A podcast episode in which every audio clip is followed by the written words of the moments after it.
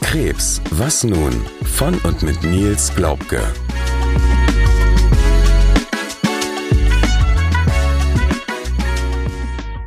Herzlich willkommen zur 21. Folge unseres Podcasts Krebs, was nun? Neben mir darf ich Nils begrüßen. Herzlich willkommen. Hallo Sarah.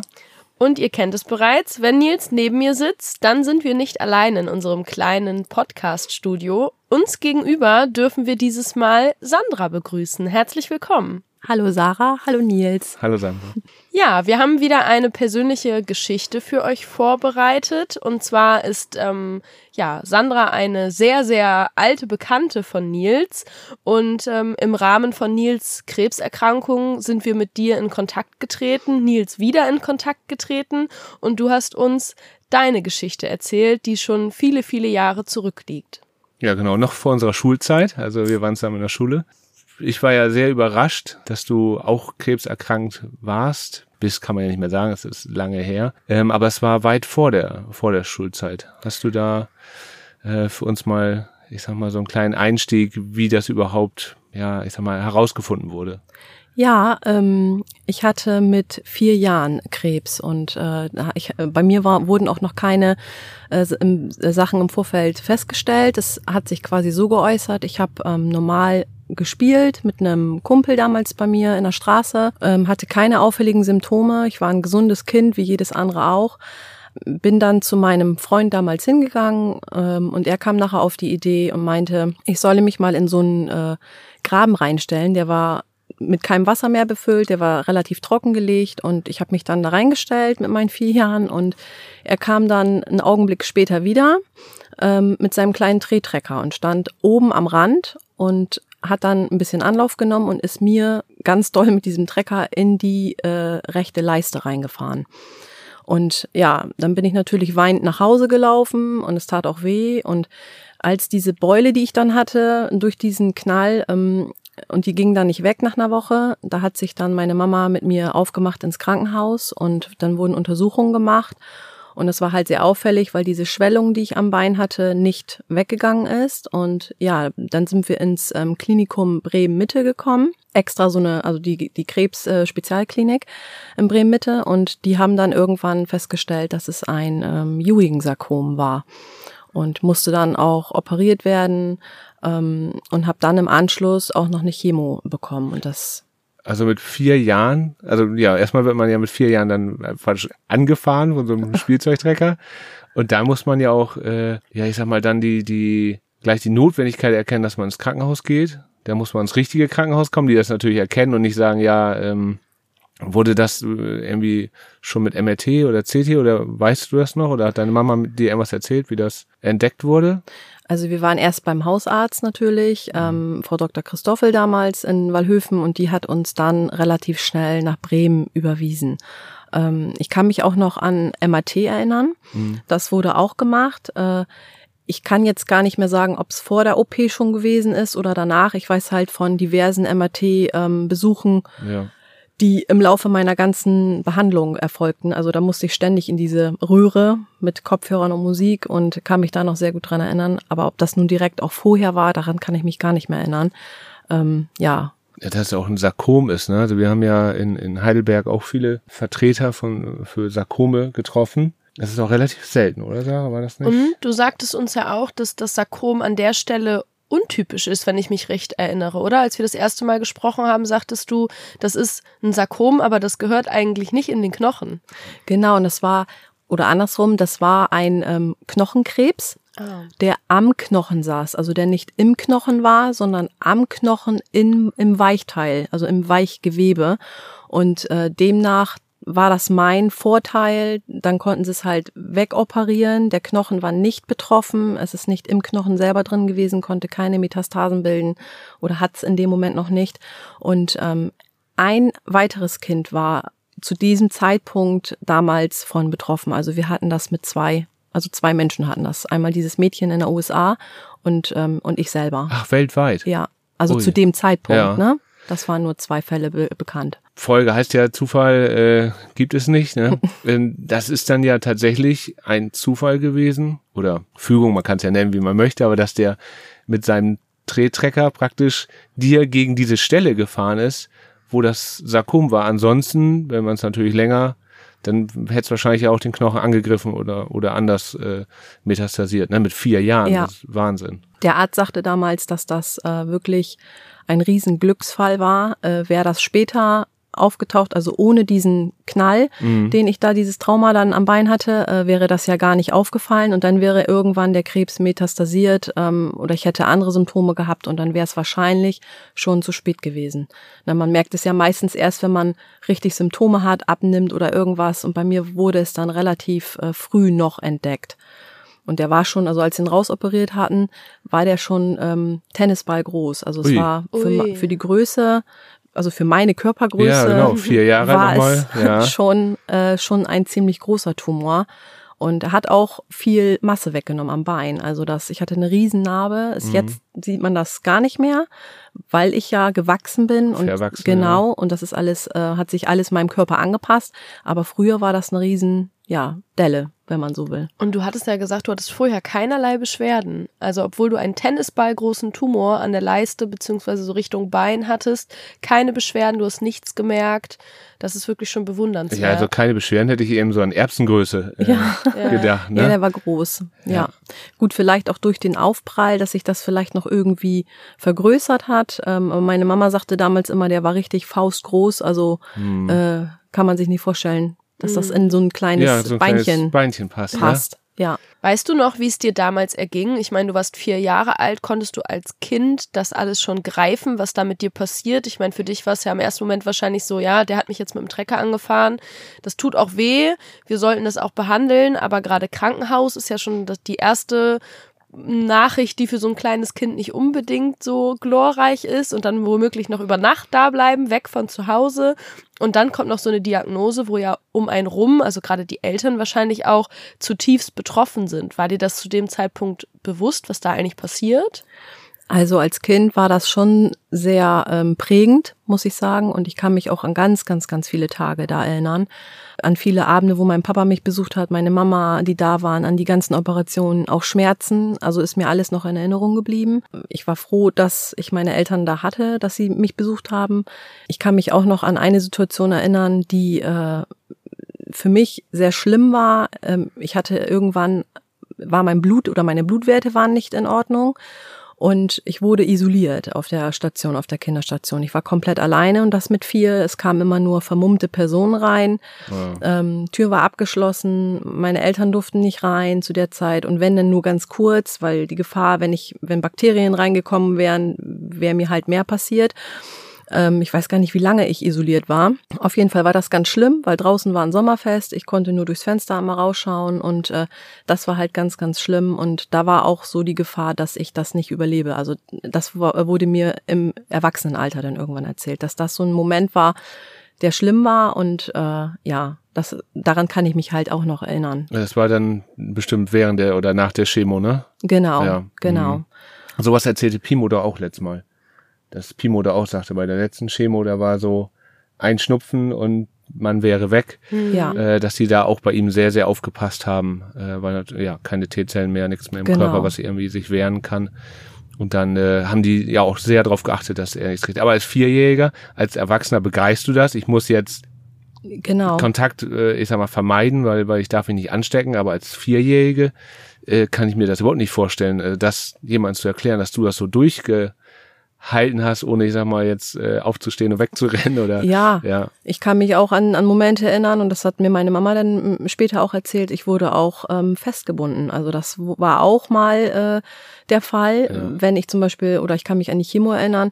Die hat unwahrscheinlich gebrannt. Ich weiß nicht, wie gesagt, was das für eine Chemo damals gewesen ist, aber es ist ja jetzt auch schon äh, 35 Jahre her, äh, eine lange Zeit. Und ähm, ich kann mich an eine ja, Phase erinnern, wo ich Schmerzen am ganzen Körper hatte, als wenn alles gebrannt hat. Also das hat sich auch so in mein Gedächtnis eingeprägt, ähm, dass es wie, sich wie Feuer angefühlt hat.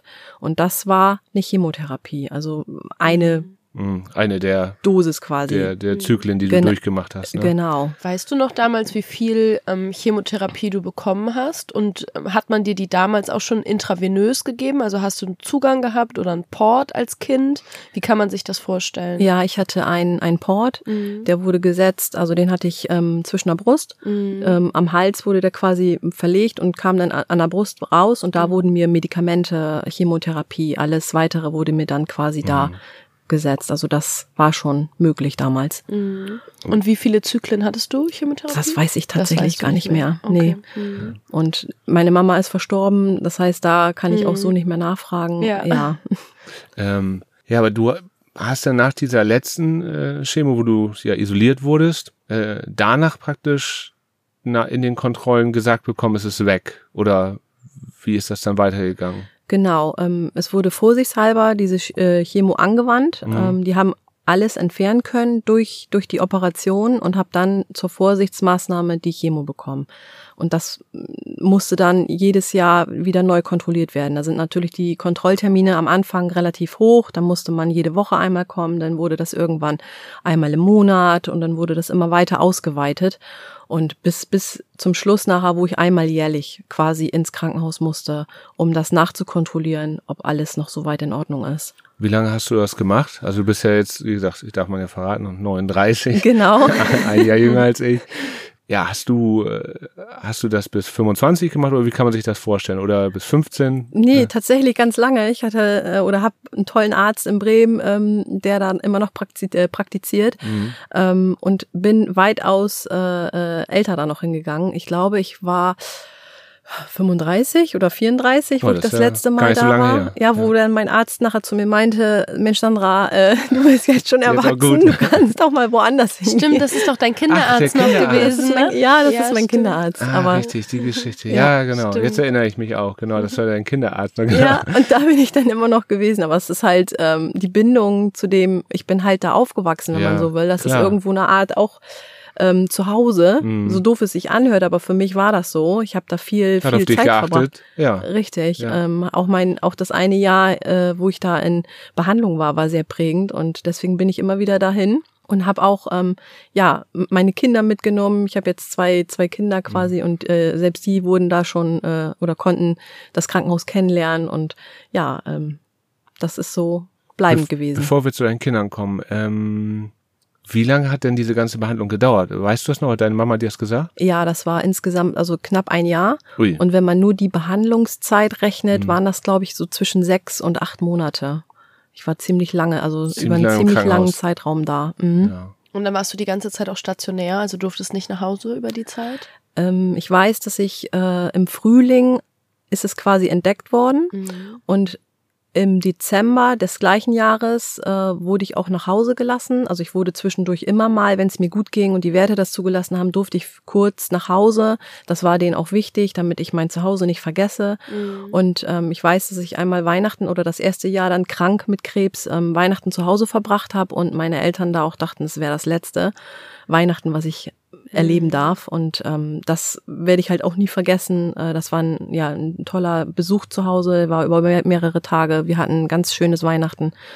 Ja, ähm, das sind so Erinnerungen, die dann Mhm. bleiben. Aber ich durfte auch nach Hause und nicht für lange, aber zwischendurch, wenn es mir gut ging, war ich auch zu Hause. Ja, das kann ich mir auch vor. Also ich kann mir das bestimmt vorstellen. Als Vierjährige natürlich äh, ist das nochmal ganz anders, äh, glaube ich. Ähm, als Erwachsener auch dieses Gefühl zu haben. Ich kenne das ja, wenn man äh, bei mir war es ja auch so, dass der erste Arzt natürlich sagte, äh, ja, das wäre so das letzte Weihnachten.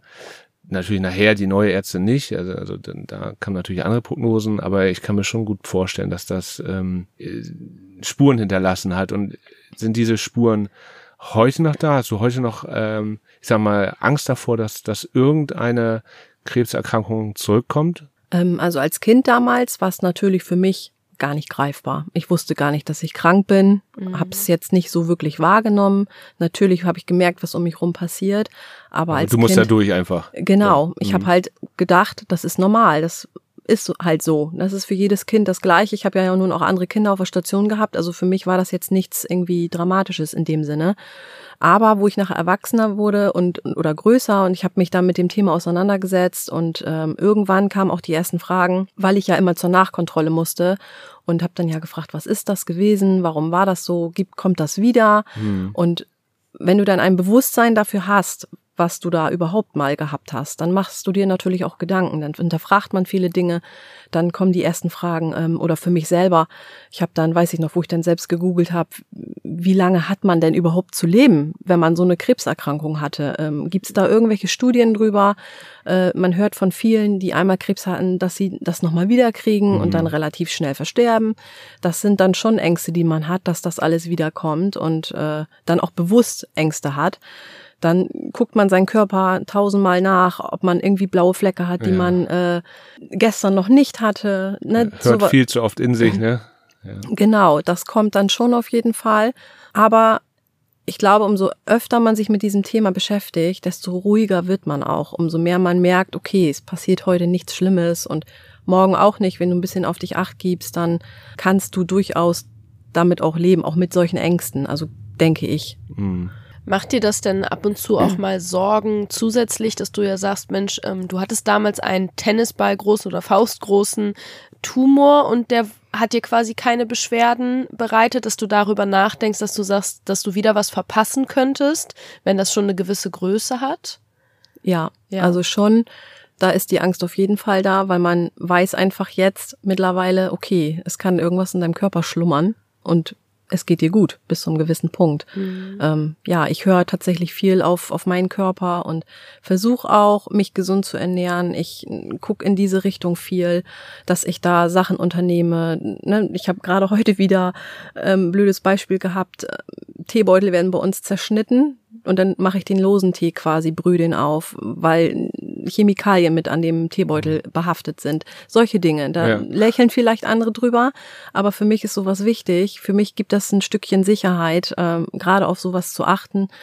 Die Dosis macht das Gift bei vielen Lebensmitteln und da achte ich persönlich ganz doll drauf. Mhm. Ja, das kann ich mir auch schon vorstellen. Ich hatte auch schon oftmals gedacht, wie ich wohl gelebt hätte, wenn mir jemand äh, vorher gesagt hätte, dass ich diese erbliche Keimermutation BRCA2 habe, ob ich dann ja tatsächlich auch irgendwo das ein oder andere Mal äh, die ja so eine äh, Maske beim Schleifen mehr aufgesetzt hätte oder ja. äh, auf vielleicht Inhaltsstoffe und so weiter, äh, Aerosole, weiß ich, jetzt als Beispiel so ein Duftspray fürs Bad oder so äh, drauf verzichtet hätte, weil heute äh, kann, wenn wenn jetzt Sarah ein normales Deo nimmt, was was irgendwie sprüht, das kann ich gar nicht mehr einatmen. Ne? Also das ist so, äh, da merkt man schon, irgendwas ist nicht richtig. Also kann ich mir schon vorstellen, dass man, wenn man das ja bewusst ist, dass dass man äh, so eine Krebserkrankung hatte, dass man dann irgendwie mehr darauf achtet. Ne? Ja, also was, schon. was man äh, dem Körper zuführt, ja. Sonst so generell fühlst du dich aber auch gerade psychisch gut aufgehoben beziehungsweise sehr stabil oder hattest du da damals oder auch vielleicht heute noch irgendwie eine Unterstützung in irgendeiner Form, dass du gesagt hast, so wie Nils zum Beispiel, der einmal die Woche zu seiner Heilpraktikerin geht und das so nutzt, ähm, hast du da auch so eine Routine für dich oder gar nicht? Ist das bei dir alles komplett normal also, in Anführungsstrichen? Hattest du zum Beispiel eine Kinderpsychologin damals oder, oder irgendwie? Ähm, tatsächlich gar nicht. Also mhm. sowas gab's damals nicht. Ähm, es ist heutzutage ja auch alles anders. Früher war es wirklich so, dass ich behandelt wurde. Morgens kam meine Mutter zum Besuchen und abends kam mein Papa.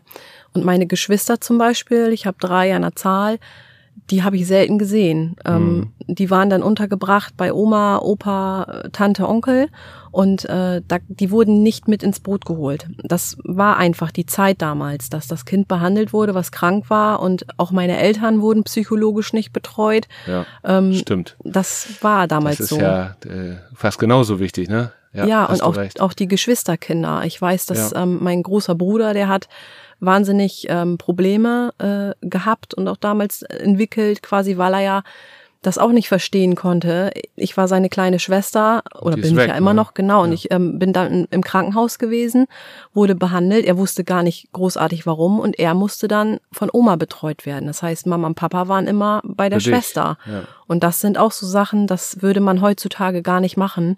Da holt man die ähm, Geschwister mit ins Boot. Da werden die Eltern betreut, da werden die Geschwister mit betreut, das kranke Kind selber. Das Hm. war damals nicht der Fall. Also was, was wir hatten, war eine Kur im Anschluss. Das haben, das haben wir dreimal ähm, quasi gemacht im Schwarzwald damals. Dann durfte man dann als Familie ja hinfahren und das war eine tolle Zeit. Das ist auch für die Familie, dass man zur Ruhe gekommen, dass die Familie wieder zusammengerückt, wieder näher zusammen, weil man ja schon schön, irgendwo ne? einen Break hatte. Ne? Mhm. Ja, langer Ja. Break, vom Frühling bis äh, über Weihnachten. Also Ja. Ist Genau. ja schon Wahnsinn. Wo du jetzt gerade deine Geschwister angesprochen hast und wir haben es eben auch schon einmal erwähnt, du hast auch zwei Kinder mittlerweile und ähm, ja, da ist es ja mit Sicherheit auch so, dass du dir die ein oder anderen Gedanken machst. Mensch, ich hatte Krebs und das im jungen Alter. Ähm, ich weiß gar nicht genau, wie alt deine Kinder sind. Ich glaube, einer ist auf jeden Fall älter als vier und der andere kleiner.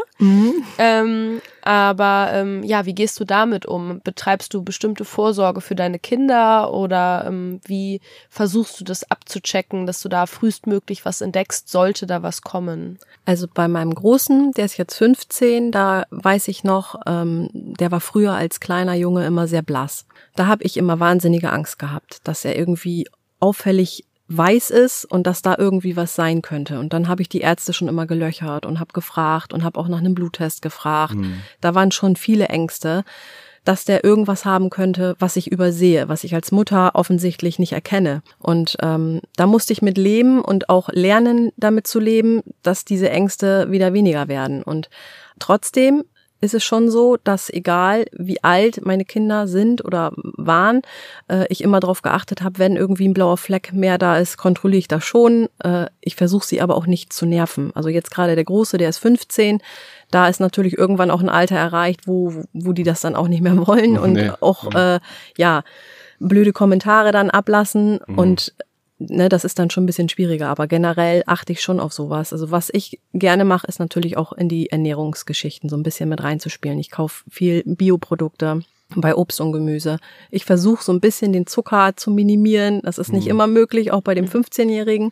Aber das sind so Sachen, wo ich Einfluss nehme. Fast das gleiche identisch machen. Also wir beide jedenfalls, ne? Oder du und ich und du versuchst das ja ein bisschen äh, auf deine Familie auch auszubreiten und Sarah versucht das auch durchzuhalten. Genau, bei, bei mir gibt's dann und wann mal eine Süßigkeit, aber die brauche ich dann vielleicht auch. Ja. Ja. Aber das, wie du schon eben gesagt hast, die Dosis macht das Gift, ne? Also ich glaube, Nils hatte das ja früher auch, gerade bei der Arbeit, diese großen Haribo-Dosen, ähm, da ist man dann immer wieder hingelaufen und hat reingelangt und so und die Zeiten sind einfach vorbei. Also da isst man dann bewusst abends mal ein Stück Schokolade oder irgendwie ein Gummibärchen, aber dann, ähm, ja, ist auch gut quasi. Richtig, Ja. genau. Ja, aber wo wir da bei deinem Großen waren, du hattest jetzt auch doch Sorge, ne? Um deinen Großen, das ist ja gar nicht so lange her einmal.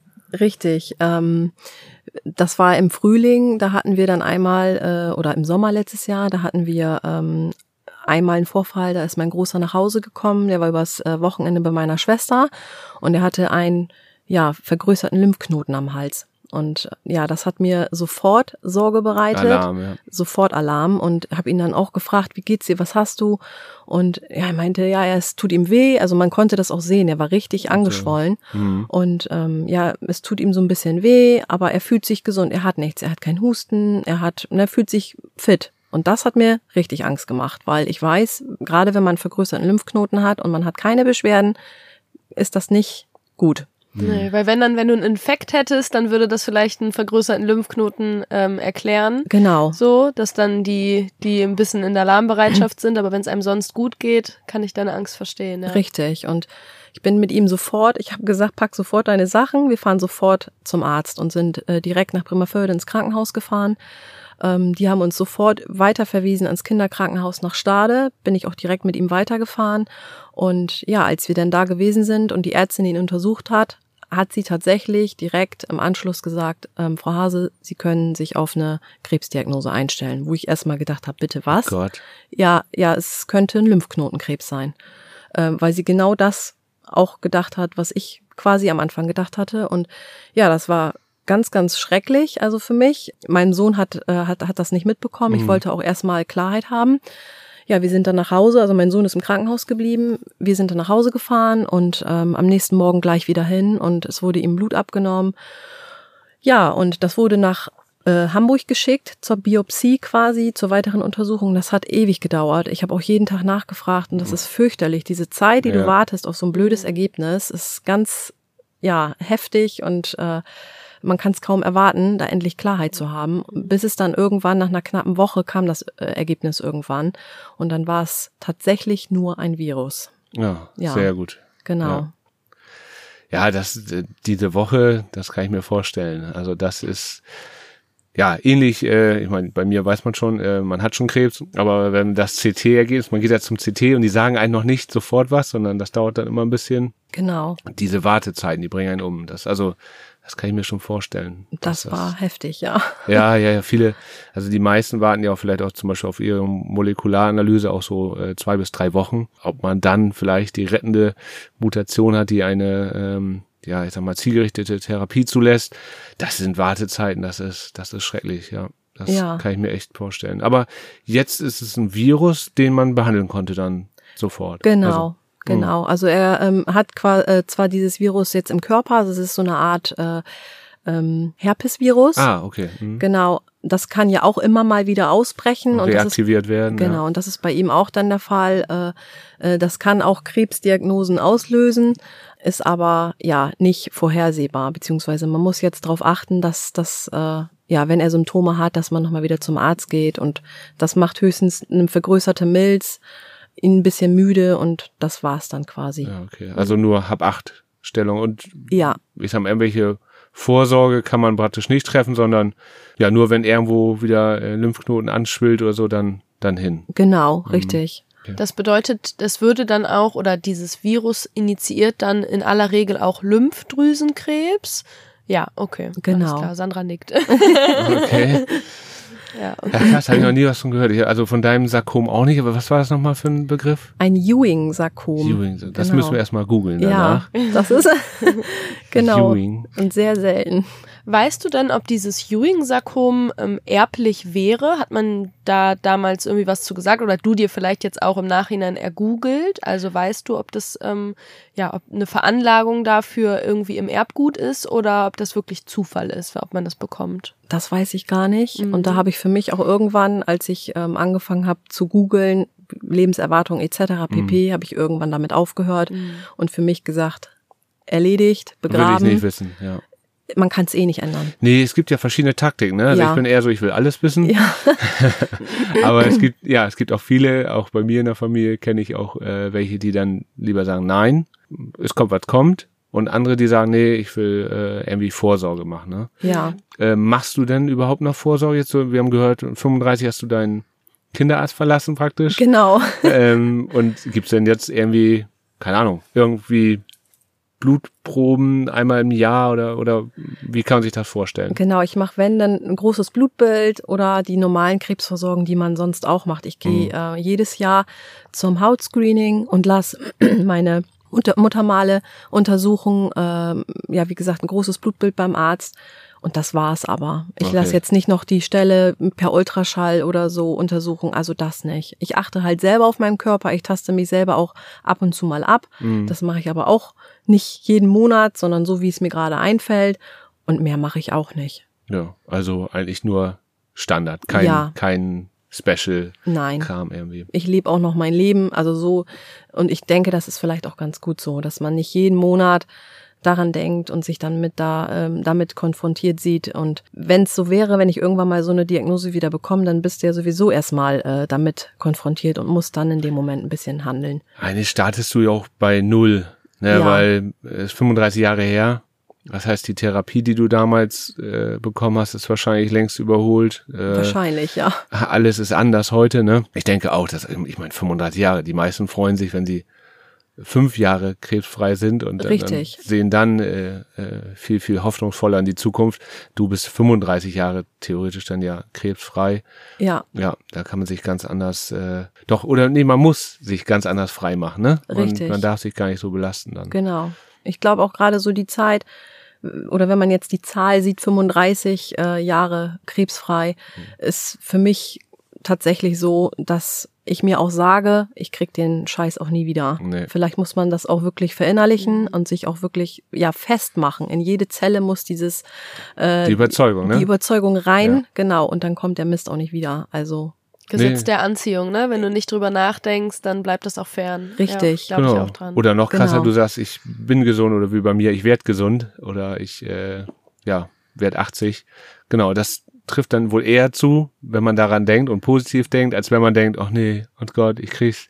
Richtig. Äh, genau, dann ja, oft ist es ja so, wenn man, wenn man sich manche Situationen im Leben äh, so mal anschaut, manche sagen ja, oh Mensch, jetzt läuft gerade alles schief oder alles ist gerade blöd und äh, dann, dann kommt ein Mist zum anderen. Ja, und wenn man sich fallen lässt, dann fällt man auch. Ne? Richtig, genau. Ja. Und ich glaube, das ist auch wieder mit dem Gesetz der Anziehung wirklich so. Und wenn du positiv denkst, dann kannst du halt auch positive Sachen wieder in dein Leben ziehen. Ja. Wir haben gerade gestern bei Instagram oder ich hatte gerade gestern bei Instagram einen Beitrag gelesen vom K-Wort. Ähm, da ging es darum, ab wann gilt man eigentlich als geheilt.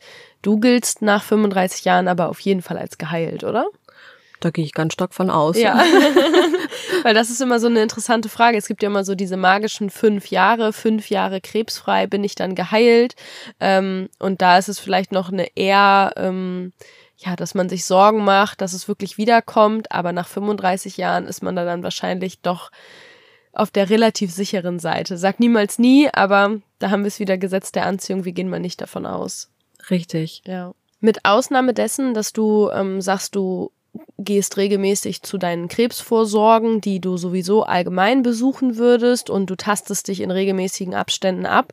Gibt es noch irgendwas, wo dich deine Krebserkrankung, die du vor 35 Jahren hattest, noch in irgendeiner Art und Weise begleitet oder du daran erinnert wirst? Ja, ich bekomme äh, in regelmäßigen Abständen einen Fragebogen zugeschickt ähm, von einer Studie, die quasi Krebspatienten äh, im Laufe ihres Lebens begleiten und dann muss man halt ein paar Fragen beantworten, wie es einem selber geht, ähm, ob man irgendwelche verschiedenen Erkrankungen noch hatte, dann muss man das halt mit eintragen, ob man Kinder bekommen hat, ob es denen gut geht. Äh, also ich denke, das ist ähm, ja für die Statistik ganz, ganz wertvoll, äh, da auch um, bessere Schlüsse ziehen zu können. Daran nehme ich zum Beispiel auch immer dran teil. Und das Mhm. kommt im Abschnitt, ich, ich glaube, das waren alle fünf Jahre, werde ich dann angeschrieben. Ui, okay, das ist ja, ich dachte jetzt so jährlich, nee, alle fünf Jahre. Mhm. Ja, genau. Kriegst du mal einen Brief. Ähm, dann wirst du praktisch eigentlich daran erinnert, ach ja, da ist was. Äh, wir haben eben schon gehört, äh, die Ernährung ist das, was du umgestellt hast oder ziemlich drauf achtest äh, im Bewusstsein. Dann bist du positiv. Also das ist ja auch, äh, ja, ich sag mal auch eine Art Veränderung, die vielleicht nicht, kann man jetzt spekulieren, ohne den Krebs vielleicht nicht da gewesen wäre. Gibt es sonst irgendwas, wo du sagst, äh, ja, das, da treffe ich dann manchmal Entscheidungen auf Grundlage dessen, dass ich Krebs hatte oder dass ich äh, weiß, wie vergänglich das Leben ist. Also, dass du, ich habe mich ja zum Beispiel sehr äh, verändert, indem ich gar nicht mehr mache, was ich nicht will oder was, wo ich denke, das ist äh, Zeitverschwendung, ne? Oder ähm, habe ein paar Leute vielleicht aussortiert, wo ich sag mal so Energiefresser dabei sind, ne? Hast du irgendwie so was, was du bei dir ist ja lange her, 35 Jahre, aber trotzdem noch heute verfolgst, also oder Ja. heute noch darauf basiert? Der Freund mit dem Trettrecker, der wurde aussortiert. der, der, der Trettrecker-Freund ist ja eigentlich der Heilswinger, ne? Obwohl er eigentlich ähm, Ja, das Ja. hat er unbewusst, glaube ich, gemacht. Ja, genau. Ja, den sieht man auch mal ab und zu wieder. Also äh, ja, man kennt sich ja auf jeden Fall noch. Der wurde nicht so aussortiert. äh, ja. gehört noch zur Dorfgemeinschaft. Ja. nee, also ist schon woanders hingezogen, Ah, okay. aber man sieht sich doch schon mal. Man Ja. hat, auf Facebook ist man befreundet und ja. Schön. Ähm, aber es ist tatsächlich so, ähm, man hat so ein paar Sachen im Leben, die ja einem zum Nachdenken geben. Man, also ich habe zum Beispiel viele Wünsche, wo ich noch hin möchte, also die Welt bereisen, Mhm. habe da so ein paar Ziele, was ich ganz gerne machen möchte. Also sowas ist mir wichtig, einfach ein bisschen was sehen von der Erde, meinen Kindern das zeigen und auch was du eben auch schon gesagt hast, tatsächlich sich von Energiefressern äh, frei zu machen. Es gibt immer mal wieder Menschen im Leben, die mich begleitet haben, wo ich dann relativ schnell gemerkt habe, Mensch, irgendwie rauben die mir Zeit, die sind nicht gut für mich, ähm, ja, die Einstellungen passen nicht zu meinen und dann mache ich aber auch, ohne viel zu sagen, einen Cut und dann ist das Thema für mich durch. Das ist Ja, interessant. Das hört man bei Krebsis viel. Ja. Also, äh, dass man da Zeit hat, einen, einen ganz anderen äh, Wert. Ne? Richtig. Ja, also ich scheide jetzt ja auch zum 29.02. aus, äh, also aus dem Arbeitsleben. Und äh, weil du eben wegen Reisen das angesprochen hast, ich schaue auch schon so mit den Füßen, dass ich habe früher schon, äh, ich sag mal, viel ähm, ja, die Welt bereist, aber ich will noch mehr sehen. Ne? Also das ist auch etwas, was ähm, ja, man will irgendwie möglichst viel aus dieser Zeit machen. Ne? Man Ja. weiß nicht, wie viel man hat. Das ist einem viel bewusster geworden. Und deswegen nutzt man das auch irgendwie Richtig. viel, äh, man, man lebt sein Leben viel, viel intensiver, ne? Genau. Das war in der letzten Folge, glaube ich, auch so. Da hattest du doch, glaube ich, auch gesagt, Sarah, irgendwie, äh, dass man erst irgendwie so ein halbes Jahr dabei ist mit dem Podcast oder so. Und äh, da ist dann erst so bewusst geworden, was, was man jetzt so gemacht hat in dem halben Jahr, dass das eigentlich so, ich sag mal, früher für drei Jahre gereicht hätte, ne? Also das ist schon krass. Das äh, stimmt. Wie, wie anders man lebt, ja. Auf jeden Fall. Also ist das ja eigentlich gut. Also ist ja keine schlechte Eigenschaft bei dir dann. Also, Nein, auf keinen Fall. Auch was das äh, Berufsleben betrifft. Also ich bin, das merke ich auch immer wieder, ich bin relativ frei von, du musst aber deinem Arbeitgeber gefallen oder du musst das und das so machen, damit diese Menschen zufrieden mit dir sind. Mhm. Ähm, also ich gehe komplett anders daran. Also das habe ich schon gemerkt, dass auch Kollegen von mir ganz anders eingestellt sind. Ähm, viele gehen ihrem Trott nach, machen das, weil sie es gewohnt sind, weil ne, das einfach so immer schon gewesen ja, ist. genau. Muss so sein. Ja. Und das mache ich nicht. Ich, für schön. mich ist es so, dass ich sage, ich kann überall arbeiten, ich Mhm. kann alles machen, was ich möchte. Und ähm, das sage ich auch meinen Kindern. Ich sage auch immer wieder, ne, auch meinem Großen, ich sage, du kannst alles werden, machen, was du möchtest in deinem Leben. Hauptsache, du bist glücklich und es erfüllt dich. Richtig. Ja, genau. Das hat Es mein gibt- Opa auch mal gesagt. Ja. Ja. es gibt kein, keine Grenze und äh, auf, er hat früher mal gesagt, ich möchte Profifußballer werden und ich habe gesagt, du Ja. kannst das machen, wenn du das möchtest. Wenn du möchtest, Ja, genau. klar. Und ja, er spielt immer noch Fußball sehr, sehr gerne, sehr erfolgreich und ja, noch nicht äh, Profi geworden, Ja. aber Muss ja. er sich ranhalten. auf jeden 15. Fall. naja, aber wenn das wieder, wenn er es gerne macht, dann ist es auch. Äh, Richtig, Ja, wird sich eine andere Tür öffnen, dann, wenn es nicht so ist. Das genau. denke ich auch. Aber ich finde es total interessant, ich sage jetzt mal so in Anführungsstrichen als Außenstehende und nicht Krebsbetroffene zu sehen, ähm, wie doch der Unterschied ist in einer akuten ähm, Krebsdiagnosephase, so wie bei dir, Nils, ähm, oder eben, wenn es schon ähm, eine sehr lange Zeit her ist, wie bei dir, Sandra.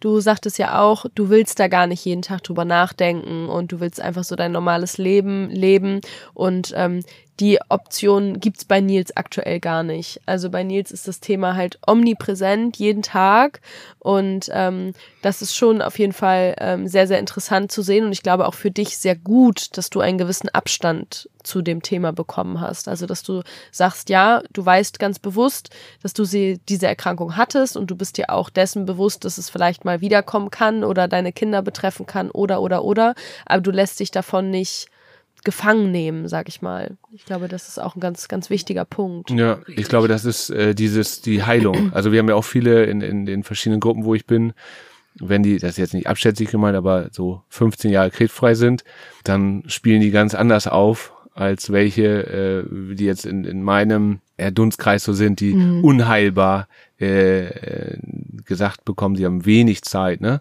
Dann, äh, dann glaube ich, dann, dann wird man noch ein bisschen unentspannter. Äh, Das glaube ich auch. Ja, das, das kann ich mir gut vorstellen. Ja, Das ist- aber ja, schön, dass du bei dir so die, diese, ich sag mal, die guten Seiten des Krebs, dass du Zeit zu schätzen weißt und so, aber das noch geblieben ist, ne? Auf jeden Fall, ja. Das kann man ja auch verlieren. Also ich glaube auch, dass das, wenn man so mitgenommen wird im Arbeitsleben und so, dann, äh, der, manchmal kannst du deine guten Vorsätze dann doch nicht mehr halten, ne? Nein, das ist, ich glaube auch, dass sowas, gerade wenn du als Kind sowas hast oder allgemein, das bricht einen ja auch ultra doll. Mhm. Und ähm, ich weiß noch aus Erzählungen, dass ich ein mega Kämpfer gewesen bin. Ich habe zum Beispiel, also durch die Chemo wird einem ja übel oder dass man sich auch mal übergeben muss. Ja. Und ich weiß noch von meiner Mutter, die hat halt jedes Mal auch immer äh, Gemüsesuppe kochen müssen. Das war meine Lieblingssuppe äh, damals. Mhm. Und ähm, sie hat immer gesagt, Mensch, du hast dann da gesessen, musstest dich durch die Chemo übergeben und hast aber links neben dir den Pott Essen gehabt und rechts die Spuckschale. Hast immer weiter und gemacht. Immer weiter gegessen, obwohl, also da hat man selten so Kinder gesehen, die sich so verhalten haben. Viele wollen dann gar nichts mehr essen Mhm. und liegen dann da. Und ähm, bei mir war so, ich habe halt gegessen und trotzdem weitergemacht und immer gekämpft und getobt, auch im Krankenhaus. Und ähm, ja, so bin ich quasi ja auch daran gewachsen in dem Sinne. Ne? Mhm. War eine kleine Kämpfernatur und ähm, vielleicht auch gut so. Ja, der, also der Kopf macht, glaube ich, viel, viel aus, wenn es So. um darum geht, ne? Richtig. Der, der Lebenswille, dieser kleine, die Flamme, die in einem äh, brennt, die, wenn die stark ist, dann, ich glaube mal, dann, dann schafft man einiges, ja. Richtig. Was ich aber krass fand, dass du auch fixiert wurdest und so. Also das, wenn man das jetzt äh, heute so gehört hat, das war, äh, denke ich mal so, ja klar. Äh, ja. ich kann mir vorstellen, warum, aber ja. Das, Ja, wenn man so, ich sag mal, so ein Port irgendwo hängen hat und die Kinder nicht wissen, was das ist Ja, und genau. reißen das raus, Mhm. das ist, glaube ich, auch nicht so lustig. Nee. Ähm, sowas zum Beispiel. Oder halt auch durch die Spritzen, ähm, die man dann bekommt. Das habe ich zum Beispiel heutzutage noch. Ich habe eine Phobie gegen Spritzen. Ich muss jedes Mal, wenn ich eine Spritze sehe und wenn das nur Blut abnehmen ist, ich muss liegen. Ja, also nee, ja. ja, ist, sonst äh, liege ich von alleine. Ja, also das, kann das ich kann ich nicht ab. Also das sind so Sachen, die bleiben, glaube ich, und das macht auch was mit dem Körper und auch mit der Psyche. Irgendwo sind ja diese Dinge verankert dann im Mhm. Kopf. Und ähm, ja, deswegen werden Kinder ja auch mal festgebunden. Also ich kann es jetzt im Nachhinein, kann ich es verstehen. Wenn ich sowas sehen würde bei meinen Kindern, Ja, dann geht's dir aber geht's auch anders. anders, ja. Ne? Also das ist schon schon schlimm dann auf jeden Fall, aber ich kann es kann's nachvollziehen. Ja, ja, dann freue ich mich, dass du so gut dabei rausgekommen bist. Also ja, Ja. auch psychisch, ne? Richtig. Ich. Das, äh, Ja, vielleicht noch eine Frage zum Abschluss. Und zwar, du hattest ja gesagt, dass deine Geschwister das auch damals mitbekommen haben, dass du ähm, gerade mit dem älteren Bruder, der ja vielleicht auch noch ein bisschen mehr dann in dem Moment ähm, mitgekriegt hat, als vielleicht auch deine Eltern gemerkt haben. Ähm, wie gehen die heute damit um? Ja, ähm, wir haben immer offen über das Thema gesprochen und wie gehen die damit um? Er hat mir mal erzählt, wie gesagt, dass es damals äh, schwer für ihn war und deshalb wissen wir das ja auch erst, äh, dass diese Zeit für ihn selber halt auch schwer war, dass er bei Oma und Opa quasi groß geworden ist oder bei der Tante und ähm, dass Mama und Papa nicht so viel Zeit für ihn hatten. Ähm, mein kleiner Bruder, der war noch relativ klein, der war damals erst äh, gerade geboren, der hat gar nicht so viel davon mitbekommen und meine Schwester kam erst später, also die ist quasi ähm, unterwegs gewesen, wo ich krank war. ja, die hat also gar nichts eigentlich Die davon hat, gekriegt. Ja. die hat gar nichts davon mitbekommen. Also äh, das meiste hat der Große mitbekommen und ähm, ja, er hat nachher irgendwann mal gesagt, das fand ich ganz schön, ähm, als er selber Papa geworden ist. Da hat das richtig verstanden. Da hat das hat ihn auch noch mal so ein Stück weitergebracht, beziehungsweise dieses Verständnis, also dieses Gefühl, jetzt selber Papa zu sein, wenn meinem Kind jetzt was passiert, ähm, macht er er- das gleiche getan. äh, Genau. Ja. Hm. Das hat ihn viel gebracht. Also äh, vorher war es immer so ein bisschen, ja, ähm, da war er halt traurig darüber, dass seine Mhm. Kindheit so verlaufen ist, kann man ja auch total nachvollziehen, weil sowas würde heutzutage kein Krankenhaus mehr machen. Ja, als ob so, die hätten sich für dich entschieden und nicht für Richtig, ihn, ne? Er Genau. wurde abgeschoben Ja, zu Oma und. Opa, so Ja, ja. Mhm. Das war auch, also ich hatte dann auch äh, wenig zu lachen, als ich wieder zu Hause war. Mhm. Also man hatte sich schon öfter mal in eine, in eine Wolle Mhm. und ich dann als die, die krank war und man muss, alle mussten ähm, auf mich aufpassen, alle haben mich in Watte gepackt Ja. und das war natürlich für den großen Bruder auch immer blöd und dann habe ich auch mal ja, einen Hieb gekriegt Ja. oder so. Oder mir wurde ein Bein gestellt oder irgendwie sowas. Also es war schon, das ist aber normal unter Kindern dann. Und das hat er irgendwann, sagt er, wie gesagt, verstanden, als er selber Papa wurde und Ängste um sein eigenes Kind hat, dass er gesagt hat, jetzt kann ich das auch verstehen und nachvollziehen. Ja, das ist doch eine schöne Auflösung der Ja, ganzen Geschichte. Genau, eine schöne Wendung. Ja. Ja, liebe Sandra, vielen, vielen lieben Dank, dass du bei uns warst. Hast du noch irgendwas, was dir auf dem Herzen liegt, was du gerne unseren Zuhörern, die entweder Eltern von betroffenen Kindern sind oder selber betroffen oder einfach nur interessierte Zuhörer, was du denen mit auf den Weg geben möchtest? Ja, dass sie den Mut nicht verlieren, ähm, dass man auch äh, Kontakte suchen soll. Ich finde diesen Austausch mit anderen Betroffenen immer sehr, sehr wichtig. Also das bringt mir auch immer viel, wenn ich höre, jemand hatte mal Krebs oder ähm, hat Krebs. Also ich tausche mich sehr gerne dann auch mit den Leuten aus. Das bringt einen tatsächlich viel. Und ähm, ja, gerade so mit den Kindern, äh, das würde ich den Eltern schon mit ans Herz legen, dass sie sich da auch andere äh, Eltern vielleicht suchen, damit man sich gegenseitig unterstützen kann. Das, glaube ich, bringt ganz, ganz viel. Ja, ja, denke ich auch. Also, wie gesagt, du hast ja schon gesagt, heute wird wahrscheinlich mehr psychologische Betreuung irgendwie stattfinden, aber äh, dass man sich austauscht, äh, irgendwie Patientenverbindung oder genau, Genau. irgendwie Eltern, ja, das glaube ich auch, dass das bringt. Sich Ziele suchen im Leben auf jeden Fall. Also nicht nur an das Negative denken, Mhm. sondern auch sich wie- kleine Sachen für die Zukunft, eine Reise oder irgendwas, was man erleben möchte. Ich glaube, das sind so die Step-by-Step-Geschichten, die man gut umsetzen kann und die einen dann vielleicht auch ja Mut machen und einen weiterhelfen. Hm. Ja. Ja, vielen lieben Dank für das wunderbare Schlusswort.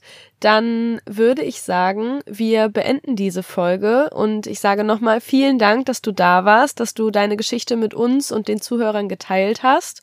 Und ja, an unsere Zuhörer sage ich bis zum nächsten Mal. Ja, vielen Dank, Sandra. Ich sag auch äh, Tschüss äh, für heute und bis zum nächsten Mal. Ja, danke euch beiden. Das war nett bei euch. Ja, war auch äh, sehr schön mit dir. Ciao. Tschüss. Das war Krebs, was nun? Abonniert diesen Podcast, um nichts mehr zu verpassen. Und solltet ihr Fragen oder Anregungen haben, kontaktiert uns gerne per E-Mail an post@krebswasnunpodcast.de oder via Instagram.